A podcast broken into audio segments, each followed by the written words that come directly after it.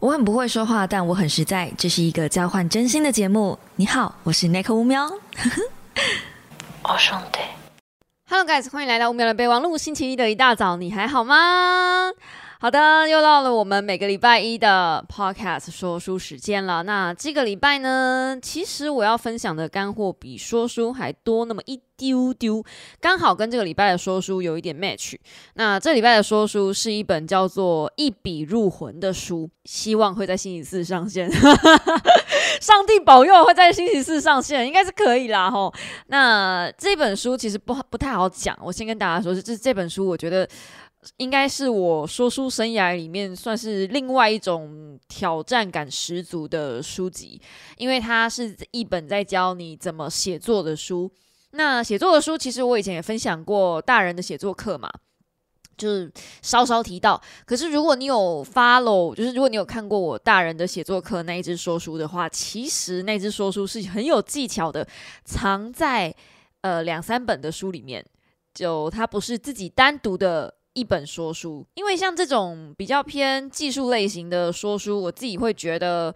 空讲没什么意思，然后加上我自己不是一个作者，所以我没有办法实际的验证那里面的写作技巧到底有没有百分之百的功用，或者是我也没有办法告诉大家说，哎，就是照这样写，照书上这样做，然后你就可以 make it do it 这样。嗯，我讲没有说服力嘛，所以我一直觉得这种嗯、比较偏实际操作类型的书籍，我比较不会去碰触它。然后对我来说，它也是一个。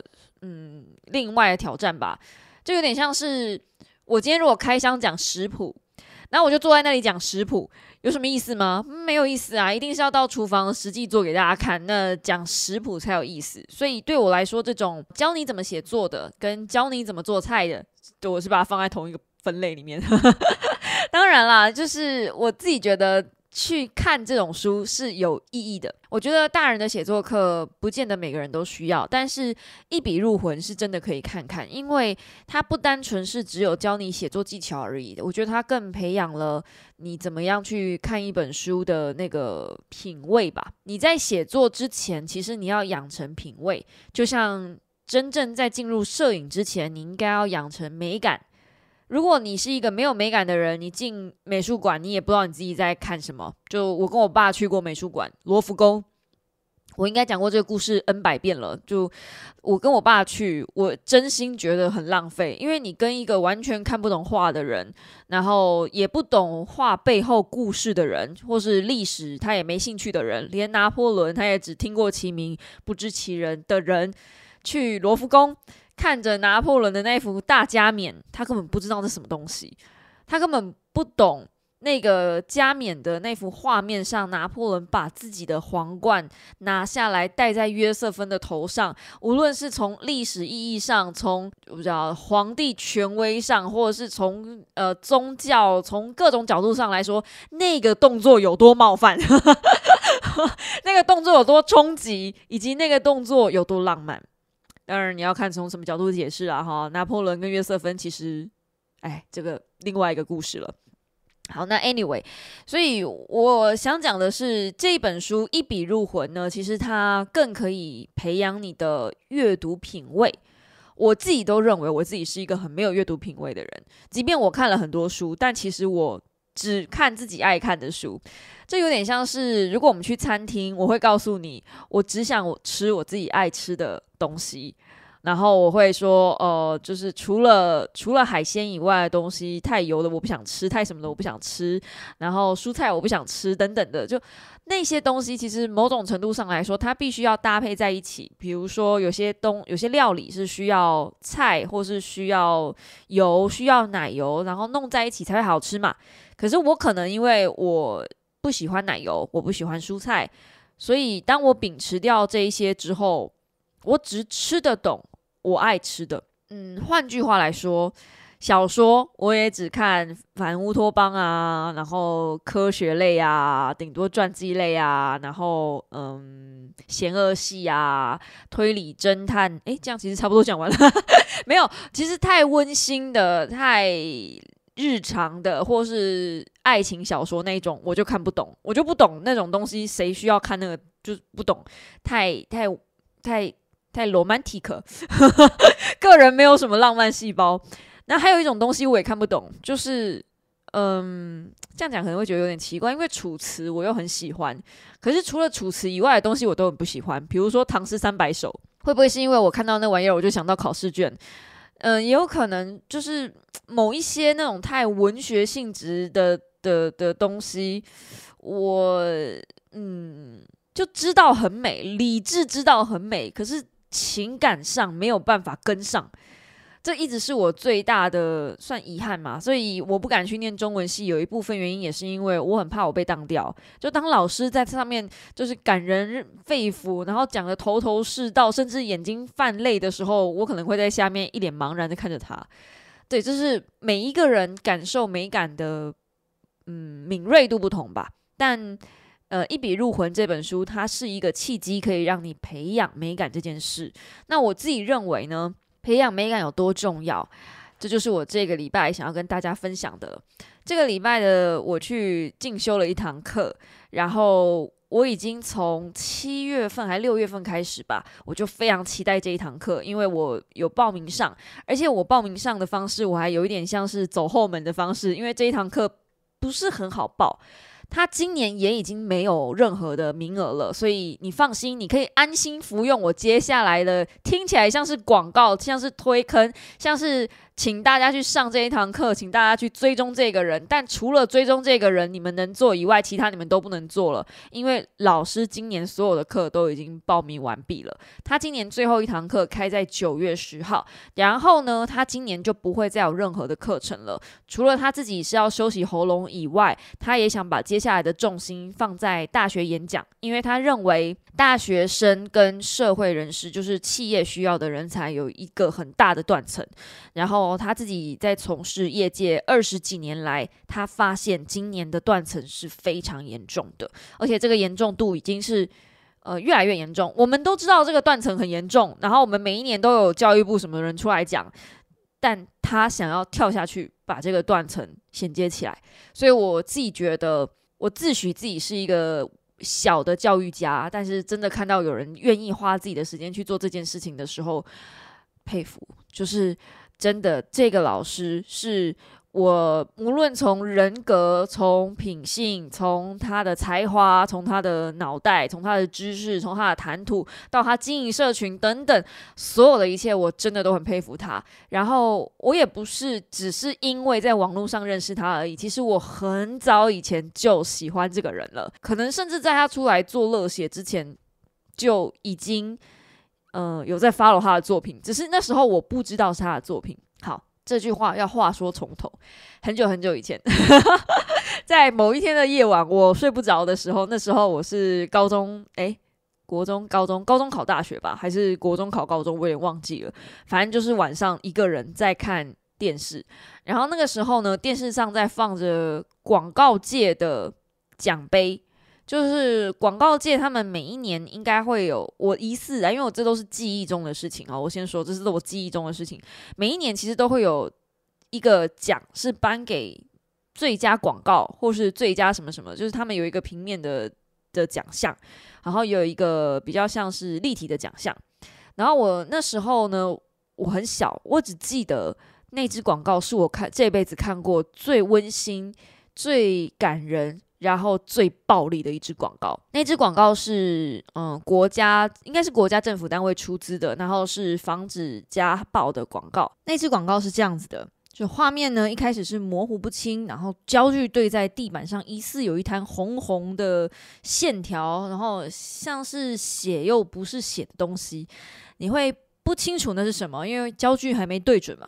等到焦距对准的时候，你会发现那边有一滴一滴正在滴下来的东西，然后那个滴下来的东西是红色的液体。这时候背景的声音是有一个小孩在唱：“两只老虎，两只老虎，跑得快，跑得……”然后快就没出来了。这个时候滴下来的水滴变得急促，那个红色的酱汁变得很急促。然后呢，你沿着那个桌角往上拉，因为它从它滴下来一定是从桌上或者高处掉下来嘛，所以这个时候旁边有个桌角，然后镜头就沿着桌角逐渐往上，这个时候滴下来的红色酱汁慢慢变白，然后桌上是一杯打翻了的牛奶。这时候旁边出现字：某个小孩颅内出血的原因是打翻牛奶。然后接着画面就黑掉，小孩唱歌的声音也没了。然后就出现说，在台湾每天都有小孩遭受失去理智的管教。这支影片短短的，大概不到十秒钟吧。这是我这辈子看过最暴力的一支影片，然后在我的幼小心灵里面刻下了很深的一刀。我就觉得，我第一个念头是“哇塞”，然后第二个念头是“好强”。那支影片我印象中，那支广告我印象中最后有得奖，就是他有提名，然后好像有得奖，然后我也忘记他呃是在哪一届的得奖了，所以我不晓得依据这个关键字，大家有没有办法去查到那支广告？如果我找得到的话，我可能会放在 YouTube 里面。但那支广告真的是我这辈子看过最强、最震撼，而且是最简单，它的画面。非常非常干净，而且非常简单，任何人都可以拍得出来。就是它的画面，就是因为够简单，然后够单纯，可是它传达的意思又够强。我认为那是我看过最有创意，而且最强悍的一支广告。那个时候，那个当下，我就真的很想去念广告。我妈听到我要去念广告的时候，她跟我讲说：“不要啦，就是他不想。他说我如果去念广告，他要跟我断绝母母女关系。”诶，那个时候他非常喜欢用这一招来就是胁迫我这样。他说：“因为他觉得念广告的人呢都非常油腔滑调，某种程度上是吧？因为我这个礼拜去上的创意策略广告工作坊，就可以知道，其实这些广告人他们很会去包装，嗯，缺点。可是你要说这个包装缺点，与其说是用包装这两个字，我觉得更厉害的广告人应该是怎么样把这个缺点扭转印象，变成是。”你让你不要再这样想，有点像那部电影吧，在你的心中植下一个念头，让你以后不会再面对这个东西这样想。好，接着我要讲的就是娃娃，对我崇拜的老师叫做娃娃 W A W A。如果你们去搜寻的话，他是乐写广告公司的创办人，然后他之前的一系列的作品，我发现我多多少少都看过，然后。我都不知道是他拍的，我是到今天，就是啊，不是今天，就是我是到那天去上工作坊的时候，我才知道哦，那支作品是他的。我要讲的，在我人生中第二支我觉得很强的广告，就是娃娃的作品。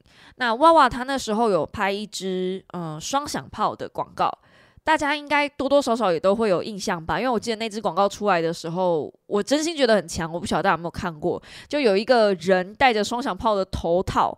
然后我记得那是台风天吧，就是双响炮全部的泡面都被抢光了，只剩下双响炮留在那个超商的架上。然后从此以后，双响炮就会背上一个呃难吃是台湾最难吃的泡面这个称号。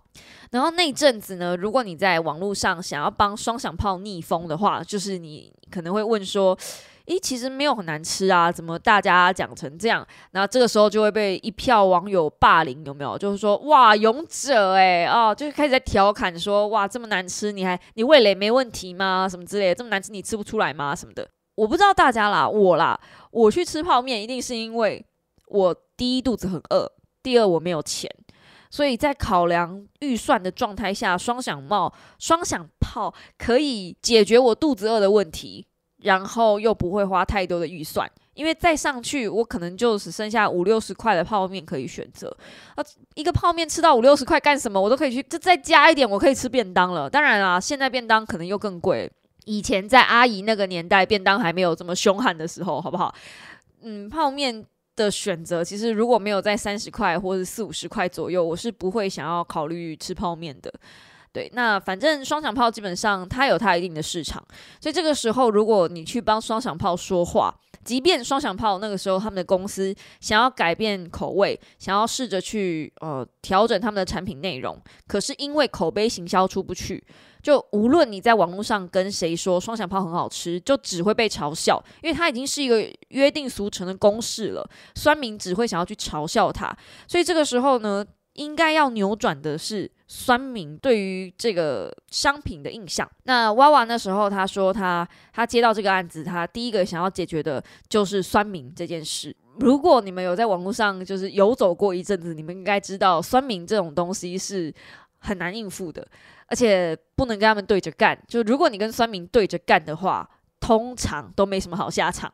所以娃娃出了那支广告，他把所有酸民呃对于这个品牌、对于双响炮的所有的意见都把它实体化。他把它写在墙上，然后拍了一个很虚弱的人，然后戴着双响炮的头套，就一天到晚很软烂这样。可是他试图要振作，他开始训练，开始呃做仰卧起坐，然后找了一个教练来说，都被人说软烂了，你还要继续这样烂下去吗？然后就看到双响炮在那边熬汤头啊，就一个人然后戴着头套在那边熬汤头，熬到昏倒，然后不断的试吃，不断的被大家否定。然后就慢慢的一点一点的去去让它改变，然后最后这个双响炮就从弱不禁风的弱鸡变成很壮的一个男子汉，这样可以拉档杆啊，可以硬举啊，然后呃就站在镜头前面一个一个字把那个酸民对于他的这种软烂啊、口味不好啊的字眼划掉，然后站在镜头面前鞠一鞠躬说：“你们的意见我们都收到了。”然后我们会改进什么的，然后接着就跳出他们的新商品。那一支广告真的是我数一数二看过喜欢的。就你问我，如果脑袋里面就是怕怕，现在呃台湾最有印象的前几支广告的话，这一定是其中一个。我能够上到他的课哦，有点像是呃，好了，我就蛮不要脸的说，我先加他好友。我先，我先在 IG 上加人家好友，然后开始在那边留言。每一次他只要开直播，我进去打招呼这样子，然后也用了一点点自己的小小公权力。然后听到老师要开课的时候，我就一直骚扰他说，能不能留一个位置给我，能不能帮我保留一个名额这样。然后好不容易在第五届真的真的给我报上了，因为前面真的都。我每次都有报名，就是每次我都会就是按照正规管道去去填写。到第四次我还报名失败的时候，我就直接敲娃娃，我就说：“娃娃老师，那个那个那个，我真的真的很想去上课。你第五届的时候能不能帮我留一个名额？” 所以，我有点像是呃，这个因为本来应该是要抢的，你们知道这个位置本来是要抢的，但我嗯，对，好。呃，我就自己黄牛自己的位置，这样可以吧？好了，反正这一个礼拜去去上这堂课呢，收获真的很多。虽然我不是广告人，我去去那一天去上课的时候，我们那一组是六个人，包含我。那我们那一桌就有四个都是广告行销业的专精，不见得是标准做影像类型的广告，但是都是相关类型，比如说行销啦，比如说。呃，中介啊，等等的，然后，嗯，只有我们我旁边那个吧，就是是自己有兴趣来听，但他也是呃，社群小编类似那样那样的，所以真的真的完全，呃，要讲没有关系吗？嗯，应该说真的完全没有关系的人，应该是我吧。但是我自己觉得，呃，因为我会说故事，我觉得我比在场人的所有人的优势是，我可能平常就已经很习惯用。视觉在思考事情了，这件事情很奇妙。大部分的人，我看其他人他们在做 brainstorming 的时候，就是脑内激荡的时候，大家丢出来都是关键字，然后都是用文字在思考，很有脉络。比如说，我们要分析一个 TA，那我们可能要一层一层的去分析这个人。对，然后我想到的，我直接想到的就是脑海里面有画面，然后我会跟我的组员们分享。我看到的事情，所以那个场景很像在通灵，就是 大家在问，大家在在 brainstorming 的时候，就是在脑内激荡的时候，每个人都在丢说，哦，这个人可能有什么特质，然后他可能会做什么样的事情，对，然后轮到我换我讲的时候，我会说，就是我看到的是一个深夜的夜晚，他正在加班。然后他的肚子很饿，饿的饿到不行的时候，他的工作做不完，他会却对自己觉得很沮丧。反正工作都做不完了，我到底在干嘛呢？所以这时候他就会站起来，然后默默拿着我们要推的那个产品那个浓汤，然后去泡一碗汤。这个时候镜头要 take 那一碗汤，然后旁边跳出那一行字，就是把时间留给自己，把困难留给我之类的，就是。广告 slogan，就我在脑海里面已经有分镜、有画面了，所以我自己觉得，如果我真的进了广告圈的话，我应该比较适合去制片吧。我在导演或制片，诶，怎么搞一搞还还又又又又把自己搞出广告圈了？这样。But anyway，我是很快脑海里面有画面的人，所以我在想事情的时候，我都是用画面。我有点像是从后面往回推，就是逆向思考的方式。所以我在跟呃我的伙伴们沟通这一些东西的时候，我比较是那种我想达到什么效果，所以为了我想达到这个效果，我要怎么样去找前面的素材。那我我们那一组的伙伴是。呃，我我们想要达到这样子的效果，所以我们该产出什么样的结果？我们最后会产出什么样的结果呢？这样，那因为有这两种人的存在，所以我们那一组激荡，我们那一组常发生拍手叫好啊，然后会指着对方说：“哎，对啊，你说的这个真好啊！”就是那种闪光点。我自己觉得我们那一组很热络，但其他组我不知道啦。但我们那组我的整体气氛是很棒的。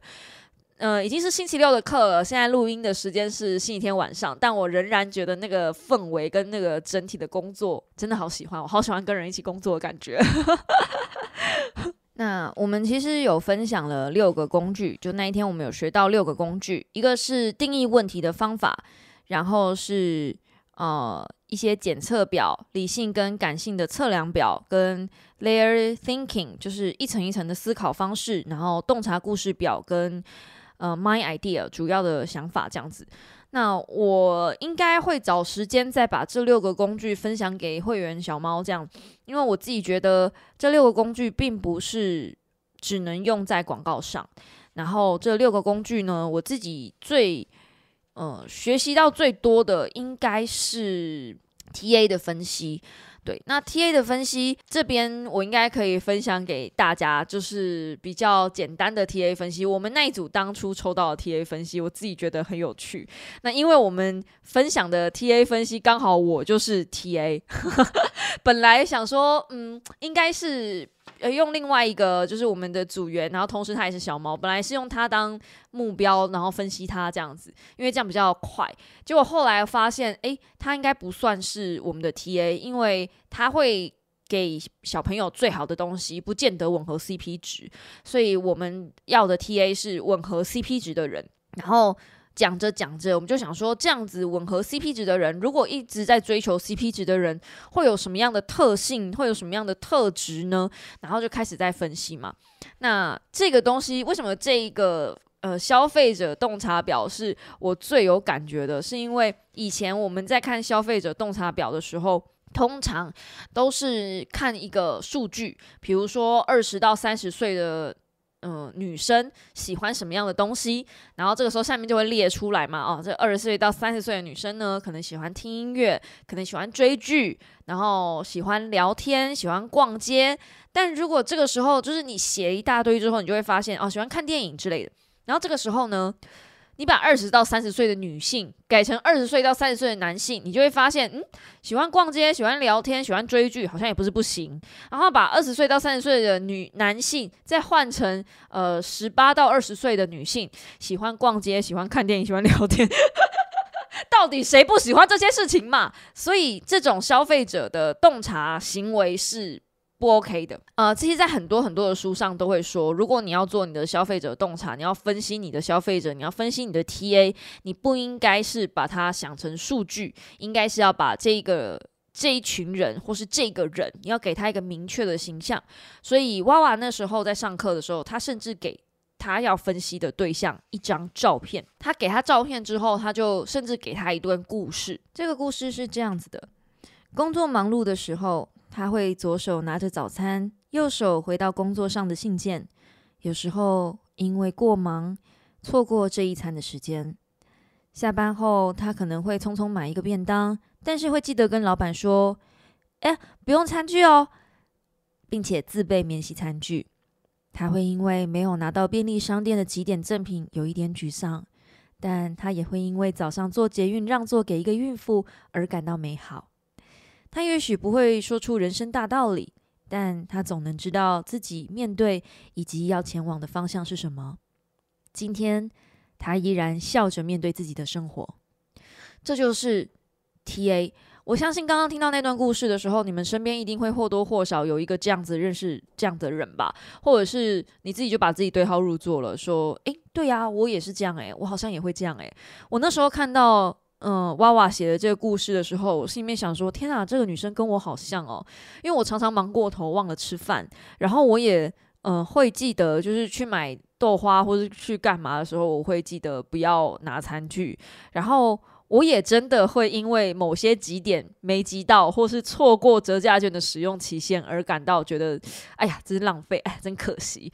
对，但是我也会因为做偶尔做了一点好事，或者是被人家对待好的时候，那一点点小确幸，我就会很开心。我跟他唯一不一样的地方是，我也没有办法说出什么人生大道理，但我不知道我自己要前往哪个方向，就是这一点点小小的不一样。其他我觉得都很棒，就是今天我依然会笑着面对自己的每一天，这样。我不知道方向在哪里，但我仍然会笑着走下去。这才是真正的消费者洞察故事表。那以前呢，我在书上看到的时候，我就是翻过去，因为我觉得，嗯，对，T A 都是每一个 T A 都是一个人，我们不能把 T A 看作数据。这样很多行销的书都会这样写。可是你真的看到有一个人实实在在的在面前表演一次给你看，什么叫做真正的消费者分析，那感觉又不一样了。所以我自己觉得，哈。大家爱上线上课，但偶尔真的还是要上一下实体课。实体课跟线上课还是有一点点不太一样。实体课会比线上课贵，而且通常都贵很多。但实体课会贵，是因为实体课它有实体的地点要去租借，所以没办法，它一定有一个费用在。对，但我自己认为，实体课能够得到的东西，会比线上课程就是多那么一点不一样的东西啦。那一天上课表定是到六哎五点半，结果老师回答 Q&A 问题到八点，那真的是很夸张。我真的超级推荐大家，如果可以的话，去找呃娃娃的 IG，或是找他的 Podcast 来听。他的 IG 是 W A，就应该是打娃娃就可以找到这个人了，是一个。看似中年大叔，但其实是 其实是非常非常年轻的小男孩儿。这样，他会呃，他是个很热情的老板。每个礼拜一，嗯，比同事还厌世。这样，他每个礼拜一都有各种各式各样不同的方式在应对他的礼拜一。所以我也很期待看到礼拜一他的现动，都会各种厌世的方式，这样很可爱的一个人。好，那讲那么多，我觉得我应该分享一下我们这一组的。呃，消费者洞察故事表，因为我真心觉得我们这组写的很好，毕竟是分析我嘛。我就觉得，哎，后面那两，我跟你们说，哎，后面那两句啊，就是，哎，代表的一句话跟小结论。我们总共要写五个，一个是现在的状态，一个是实际行为，然后是心理特质，还有代表的一句话跟小结论。我跟你们说，我真的是太厉害了。我那个代表的一句话跟小结论是我给的，因为前面既然都在分析我嘛。好，那分析我，我在说，我针对一个我这么重视 CP 值的人，我是一个什么样的人呢？我是一个拥有资料焦虑、资讯焦虑的人，因为我会一直看比价网，很爱看开箱影片。买一个东西之前，必定要看三十到二十支，甚至是三十支的开箱影片，每一个优缺点都要确定搞懂了。在这样子的状态底下呢？我我的实际行为是什么呢？我是一个不会买东西不会冲动，但是我会找优惠，而且我会等待一个绝佳的理由。我的心里面的状态是我一定要有一个绝佳的理由，只要我有这个理由对了，那这个东西我就必定会买下去。所以我会等促销，我会等大折扣，我会看展览，然后。我的购物车里面会有一两百样的东西，从来不清空，会等到呃大折扣的时候才清空，因为一定要最佳优惠嘛，CP 值才会最高嘛。然后我会去看折扣，我会去看点数卡，我会去比哪一张信用卡刷起来最便宜，这完全都是我会做的事情。那么我的心理特质会是怎么样的人呢？我可能会是一个比较焦虑的，对于钱有不安全感的，追求效率的人。然后我会喜欢分享，也喜欢看人家分享。呃，尊重每一分钱的价值。然后这个时候呢，我自己觉得代表自己的一句话就是：我是呃金钱游戏的战士，打败资本主义的成就感。对吧？每一次的购物都是打败资本主义的成就感。诶，虽然资本主义要赚我的钱，但他也没能赚到多少钱，这种感觉。那我的小结论直接写了：面对资本的无力，今天又赢了一场胜利。很像在写 slogan 吧？我就说吧，当年我妈真的应该让我去念广告，说不定我现在就在娃娃底下当左右手了。真的是，那个时候我真的觉得，就是自己在写这些东西的时候，呃，成就感很高。然后我自己也觉得，我可以利用这样的方式来理解小猫，跟小猫沟通，甚至是我想写书，我不知道从何下手。呃，我在我的直播里面有讲，因为我觉得我想要写一本对大家都有帮助的书，但是大家对我来说太梦幻了，这个大家的概念太虚构了。什么是大家？大家是谁？大大家长什么样子？这样太虚幻了，所以我可能可以用呃老师今天教我的东西来聚焦自己想要写给想要写书的对象，甚至是聚焦我自己。对，那当然，这这不是只有这个东西啦，就是它里面的所有的呃工具，像包含 layer thinking 的概念，比如说，嗯，它会给你一个情境，以快煮浓汤为题，为什么上班族会开始愿意准备自己的餐点呢？那第一层最表层的思考就是，哦，因为忙，因为累，因为健康，开始亮红灯，无所无所谓嘛，反正就是因为方便。第二层的思考可能就是再往下思考，可能就是诶，认知到反正工作永远做不完，呃，停下脚步喘口气没有关系。这个时候可能就是会有一种啊，没关系啦，就是嗯，你的责任什么的，就是稍稍可以放下，没有关系，不需要把自己压迫那么紧张。然后到第三层是照顾自己才是最重要的，留时间给自己喘口气。嗯，它的 layers thinking 有点像是你从最一开始的表层。最表层的问题，想到最核心的问题。那我自己觉得这个东西可以怎么应用在一般人呢？假设你今天不是做广告的人，你今天就只是呃一般的上班族，你要怎么样去面对你自己的问题？首先，你看问题的时候不能只看表面，你不能把问题看得太苍白。如果说你这一季的业绩达不到，那你就催促，就是催促自己哦，那我就想办法赶快多卖一点。来解决问题，那这样子解决问题的方式太苍白，因为你如果试着要把商品卖出去更多，唯一的解决方式就是促销。那促销最后的结果就是做坏自己的品牌。台北女子图鉴虽然很难看，但里面有些东西是真的。促销过多，最后只是把品牌价值做扁。所以你不能用促销的方式跟消费者沟通，因为抢便宜的消费者、抢优惠的消费者，通常不是。呃，品牌忠诚太高的消费者，那些人不会为你而留下来。如果你解决问题的方式只是用降价、用促销，当然我知道老板很喜欢这招啦，因为最快嘛，他是最快看到绩效的方式。但如果只会这一招的话，品牌永远做不来，然后呃，只只能一直往下杀，最后呢？没有产品力，就是你们赚不到钱，那最后倒霉的还是自己，因为老板赚不到钱，他就开始从工资、从呃产品、从成本下手去想办法再克扣挪一点东西出来，所以这都不是一个嗯比较良善的循环。所以真正良善的循环，我自己认为广告这件事情非常重要。广告不是促销，广告跟促销绝对不一样。这个是娃娃最后在 Q&A 里面我听到的，就是。如果你把广告认知为促销，那促销就只是想办法卖出更多东西而已。可是广告有的时候做对了一些事情，不见得是只卖这一季。有的时候，你当你做对了一件事情，你卖的是一世纪。你想要卖一季还是一世纪呢？我想很多人都会选后者吧。为什么我们听到保利达 B 就会想到啊米亚仔的可以来保利达 B，就是因为他那支广告做对了。那支广告是娃娃自己认为很强的一支广告，因为那个时候那个年代，不要说他的年代，我的年代也是。我不知道你们的年代是不是？因为我知道啊，我的听众可能有一些小朋友，小朋友到底还知不知道保利达 B 啊？就是有的时候在工地的时候，呃，我爸那个年代也都是这样子，因为我爸是。建筑业的人，所以很常在工地里面，你会看到工人们拿着一罐一罐的保利达 B，然后可能就在抽烟、嚼槟榔，然后可能还会有西巴达啊！天哪，这个年代你们还知道什么叫西巴达啊吗？就是一个碗，然后里面可能有三颗到六颗的骰子，然后会去拆那个赌那个骰子的大小，这叫西巴刀啊！通常不是什么好印象，而且在嚼槟榔。嘴巴红红的，然后牙齿烂烂的，通常那个画面都不是很好看。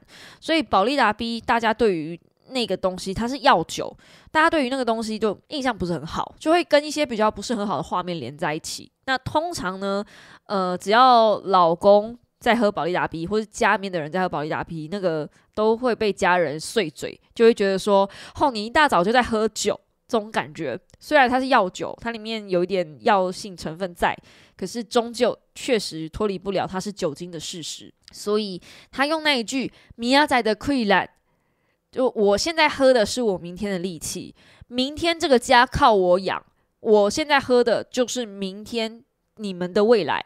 所以少啰嗦，他用这种话来包装，可是不是明讲。就当然他不会在口影片里面讲说，呃，叫你老婆闭嘴，不是。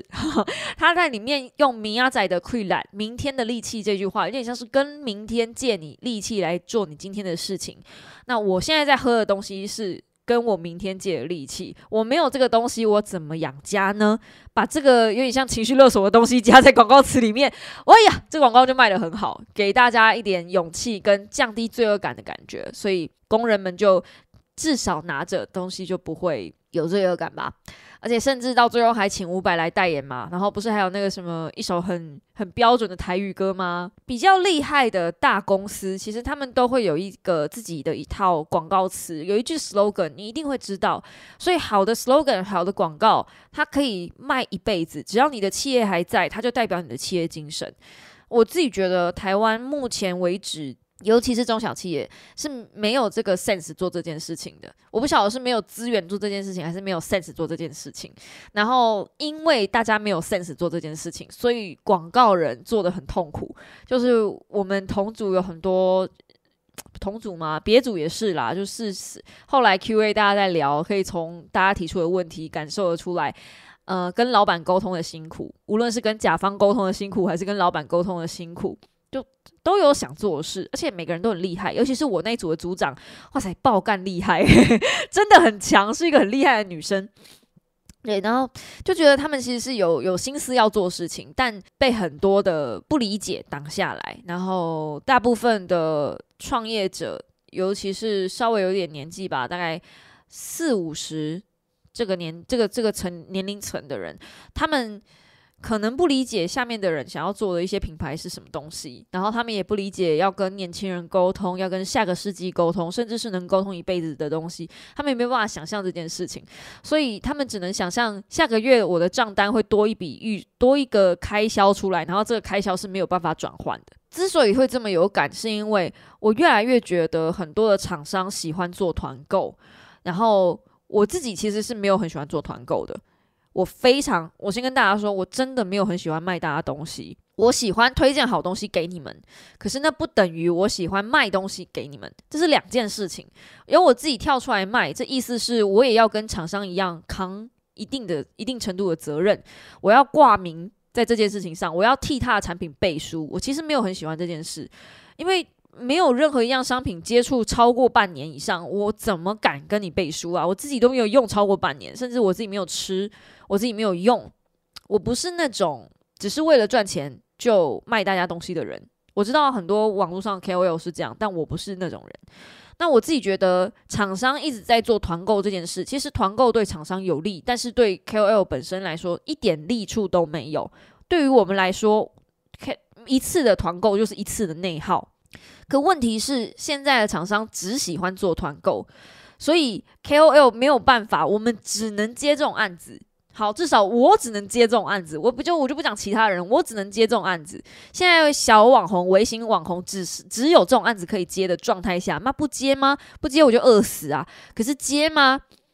接我就要一直在我的板上曝光各种各式各样的广告，做的半死。那以前我们 KOL 是做一件事情算一个费用，我们不像呃传统媒体那样，传统媒体他们在比如明星在接案，他是包一个案件或是包一季的，他每这一季里面宣传的事情是超级多，这样没，比如说要上平面啊，要要拍动态广告啊，可能要在自己的板上干嘛什么，他要做的事情很多，然后这些事情统包一个费用，可是。呃，KOL 在谈价钱的时候是发文一个费用，呃，发片一个费用啊，你要多一个广告主在一个费用，blah blah blah blah，就是每一个东西都是一个费用，全部加起来还不及人家一个多，这样你就知道 KOL 经营的多辛苦了吧？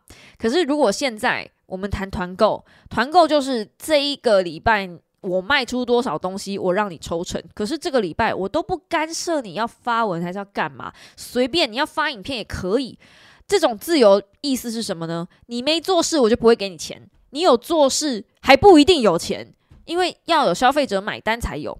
那我自己觉得，在做团购就是吃力不讨好的东西，所以对呃部分不需要团购的费用来支撑自己生活的 KOL，就是每天发一则，有发就好了啊。这东西有赚就赚，没赚就算这样。因为对于流量够大的 KOL。他们是这样，可是对于流量小的 KOL 呢，就是每天要死命的发，拼命的发，然后呃发到一个天荒地老，那观众也不喜欢看，观众就离开，然后小的就会越小，大的就会越大。可是我自己侧面知道的是，某一些大的 KOL 他们是不会去审他们自己的团购品的。好好，怎么会讲到这个呢？讲到这个就就就就就就奇怪了，就是应该要锁起来了，这个不能跟大家分享的。But anyway，团购品出事情。对于品牌方的呃印象是不好的吧？甚至是一个团购品只要出事，所有团过这个 KOL 有开过这个这个团的 KOL 应该也会名誉受影响。对我要讲的就是那个行动电源爆炸的事情。其实那个行动电源也有来邀过我，然后那个时候我是拒绝的，而且他邀过我不止一次，我拒绝了不止一次。你们就知道，其实某些时候在省东西真的很危险，就就。团购这个东西啊，真的对 KOL 真是百害无一好，唯一好的大概就是抽成吧。然后我这个礼拜刚好又就是谈到一个吐司的团购，因为上个礼拜在开直播的时候，有小猫讲说他其实很之前我开过一个吐司团，然后他觉得那个很好吃，很可惜那个不开了。那因为我吃腻了，所以我不买了。我很简单，吃腻了不买了，我就不会开了。我是这样子的心态。我自己不买的东西，我不开团购。你们只要看到我有开团购，我开一团就是买一团。所以一般人家在开团都是赚钱，但是只有我还要陪你们一起缴钱，我还要缴钱再缴给厂商这样子。所以我自己很简单，这东西我吃腻了，我就觉得我不想开了。但是我今天。呃，这个礼拜我又接洽到另外一间厂商，也是这种即时的生吐司，然后是已经磨好酱的，就跟我之前开的那一团很像。我就想说，不然来试试看，如果那一团有开成功的话，又可以跟大家讲说，哎，我们又有吐司团可以补货了。因为我觉得早上有一个吐司，然后配杯咖啡，其实蛮方便的。就是就像这样子的东西，然后我侧面跟这个团购的代购商聊，我才知道。哦，原来我之前被诓的这么惨。之前人家开团，大部分的人开团抽成的趴数，跟我抽成的趴数大概差到一倍有哦。你们就知道我之前哦，真的是 哦，讲到团购真的是哦，为什么现在厂商喜欢团购呢？因为对于他们来说，假设就算他们团购这一次赚没有到多少，比如说像我有时候开团业绩不好，嗯，可能就是个。呃，六六七千块的业绩，业绩不好，但对他们来说，他们赚到整整一个礼拜，在我的板上曝光，整整一个礼拜的现实动态。这个东西如果要平常要收费的话，是绝对不止团购的发文费那么简单，绝对不止他们抽成给我的费用这么简单而已。当然啦，其他人不一样啦。他们如果买我一个礼拜连续曝光的发文费，我相信应该没有抽成多，所以对我来说是赚的。但是对其他 KOL，我相信应该是没有那么赚的，因为有些 KOL 发一则的现实动态，是我现在可以，我我可以讲吗？好了，反正我就讲好了，就是有些业界的标准，发一则现实动态的费用通常是三千到一万五不等，看你多大。我知道 range 很大，但你们要知道，一则现实动态，你发一则现实动态多少多少时间？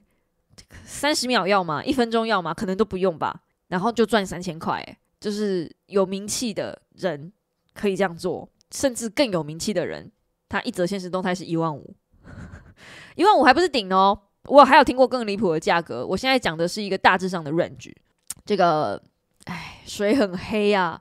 那总而言之呢，言而总之呢，我那一天在呃创意策略的工作坊里面，我学到了还蛮多东西。我自己觉得不是只有广告人可以去上，很多人都可以去上，甚至包含提问题的方式，找到问题的方法，然后呃，怎么样去一层一层的思考你自己的问题，不要只是把它停留在表层而已。我我真的觉得这堂课没有不能上的人。如果你觉得你自己是一个没有创意的人，去上了你就会有创意了，你就知道创意怎么来了。创意不是凭空想象的，凭空想象的创意只是靠运气，真正的创意都是有逻辑、有脉络、有思考，借由一步一步的推断来的。所以我自己觉得这堂课，嗯，与其说它是思考呃创意课嘛，我觉得更像是思考训练课。然后它一整天呢，七个小时，从早上九点半开始到晚上五点半。如果问问题的话，会更久。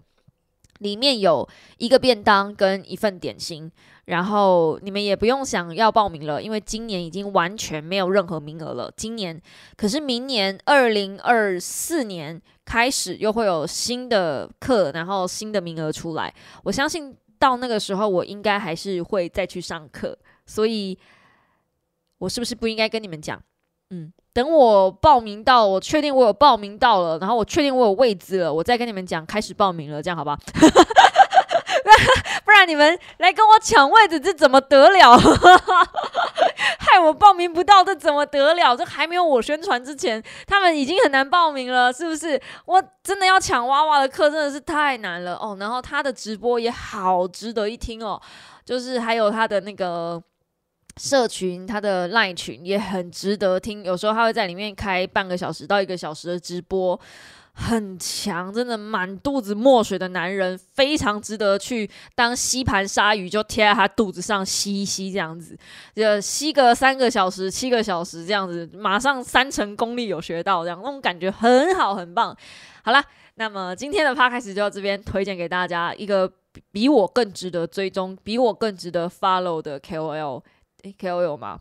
大老板对娃娃非常推荐大家去 follow 一下他，嗯，是叫做乐血，呃，他开的公司叫做乐血广告，然后他自己本人是娃娃 W A W A，推荐大家搜寻一下，真的棒，心灵导师，嗯，真的棒，真的棒，我们就下个星期同一时间五秒的备忘录再见喽，大家早安，拜拜。